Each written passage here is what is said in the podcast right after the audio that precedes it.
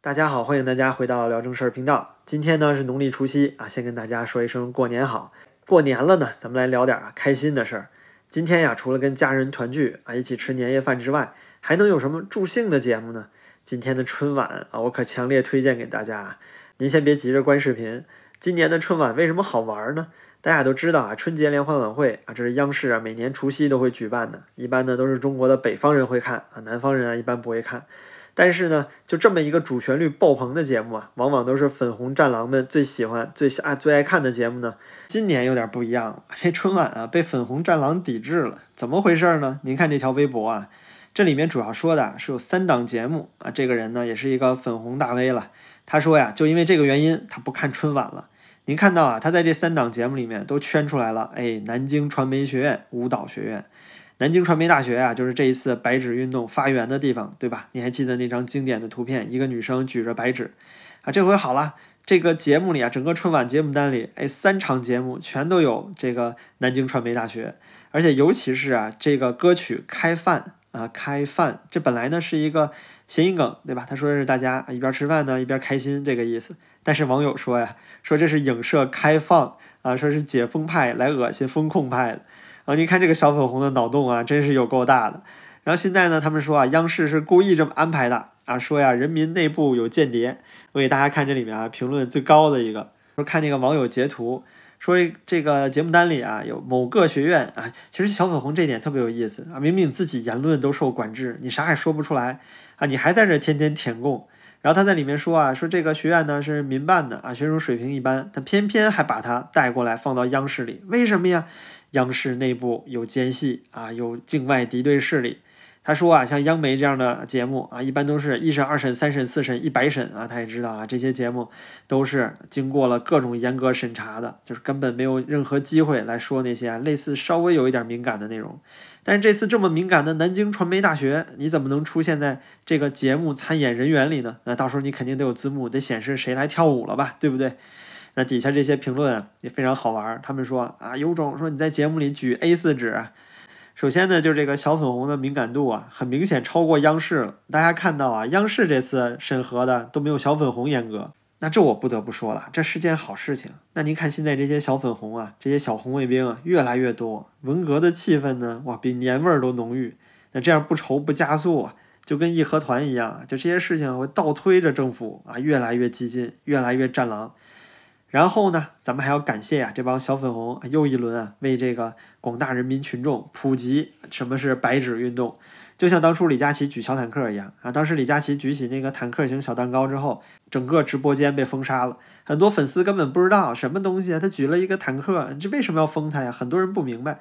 就像这一次啊，他画出来这个南京传媒学院，很多人说啊，今年选择不看春晚了。很多人也都来问说为什么呀？说你为什么这个事情你要去抵制啊？哎，大家你就得去小粉红得帮忙普及 A 四了吧？而且您看啊，这是给大家现场录制的，大家刚才看到了吗？下面是有评论的，其实，但现在忽然间这条微博下面的评论就突然间被删光了，这是突然发生的事情啊！我们再回来看看我刚才呃存的这一条，这条还有评论吗？啊，这条还有，目前还有。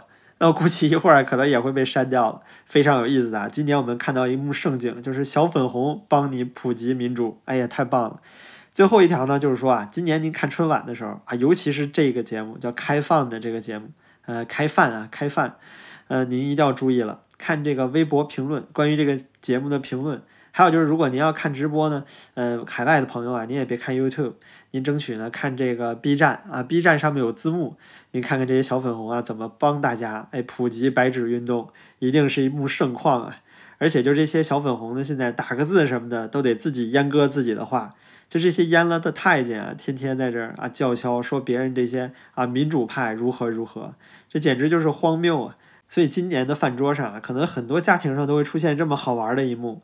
演节目的时候，有人刷微博了，说：“哎，这微博下面怎么都在这骂呀？说不能看啊，说什么这些人举什么 A 四啊，什么意思呀？”然后呢，饭桌上必然会有某一个啊小朋友，平时爱翻墙的老哥，或者是这个给大家科普了，告诉你什么是白纸运动啊，什么是四通桥啊，这反而是继续帮大家传播和推广白纸运动的精神，啊，真的是拍手称快了啊！但是现在呢，我们要再说一句，就当初啊。南京传媒举白纸的那个女生，到现在还是下落不明，也不知道她的家人啊，今年要怎么样过年。我们要为他们祈祷，同时呢，也祝愿他们家能够早日团聚。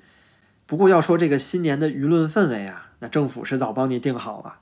就在昨天啊，网信办发了这么一个“清朗二零二三年春节网络环境整治专项行动”。这个行动里啊，清朗就是要清除朗朗乾坤，对不对？封住你的嘴，不让你说话。这里面最有意思的啊就是他工作任务的第六条，前面说的都是什么打击饭圈啊，呃，这个严肃查处网络炫富啊，不能暴饮暴食啊，然后网络赌博呀，还有就是啊封建迷信不良现象。最后一个他说到了整治虚假信息，防止渲染灰暗情绪。那我知道每个人其实经常会有一段时间会有一点 down，对不对？你心情有一点不好，那你这个情绪呢，现在国家说了，你自己难受，自己憋着啊，别往外说，别影响别人。你看这大家长的态度，对不对？什么都给你管好了，以后你一举一动啊，走哪一步，左脚右脚哪条腿先迈，国家都得给你说好定定好了，都有规矩。哎，那这里面怎么说呢？第一条啊，说重点整治春节期间涉及经济民生、食品卫生安全事故啊这些领域的造谣传谣行为，同时要加大对这个谣言信息的辟谣力度啊，及时澄清事实。这就是说啊，你各地在发生什么事故啊？哎，最好你赶着现在赶紧发生。你要发生什么事儿啊？你现在呢赶紧报出来，因为你现在报出来的事儿啊再大啊，你也不用担心，因为国家帮你整治这个舆舆论的流量。比如说啊，您这地方哪儿啊出现了一场安全事故啊，哪儿的燃气管道又爆炸了啊，死了多少人？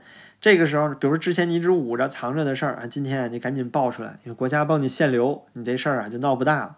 第二呢，他说啊，持续加大这个涉疫网络谣言的整治力度。啊，说要这个查处编造春节疫情走势、杜撰最新防疫形势、伪造抗病毒秘方这些事情啊，防止这个误导公众。呃，这里啊，就是说对于整个疫情这么长时间，尤其是在春运期间啊，这是一个重症死亡的高峰期。那很多人呢，都会不可避免的说啊，我回到家了，我回乡了，发现二大爷、三大爷什么哪谁家的什么人不在了。那是一个悲剧啊！很多人免不了要到，比如微信啊、微博上，啊，至少对家人表达一下哀思吧。